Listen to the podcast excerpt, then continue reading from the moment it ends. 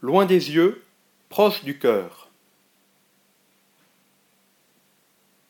Ce passage de l'Évangile, le Notre Père, est le plus célèbre de toute la Bible. Cette prière est la plus précieuse de toutes, elle est enseignée par Jésus lui-même. Mais à force de la dire, elle peut devenir machinale, et nous risquons de ne plus en percevoir la saveur. Pourtant, dès les premiers mots, Notre Père qui es aux cieux, il se passe quelque chose d'extraordinaire. Cette parole que nous sommes invités à faire nôtre répond à une difficulté jusque-là insurmontable. Dieu paraît bien loin.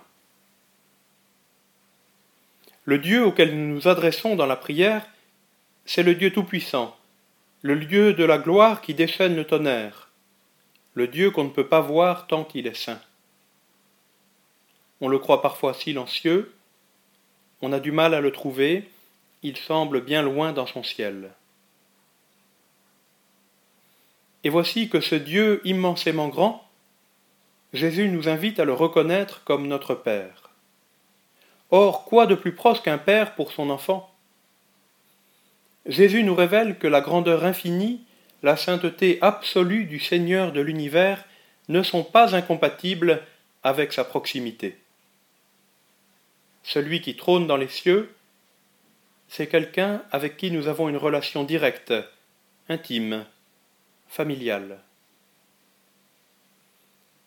Nous nous égarons parfois en pensant que Dieu est trop loin, qu'il ne nous entend pas, qu'il nous a oubliés. Ou bien, au contraire, nous nous fabriquons un petit Dieu, une idole, tout à notre convenance, mais dénué de grandeur et de puissance. Le Dieu de Jésus-Christ, c'est ce Dieu à la fois si grand et si proche.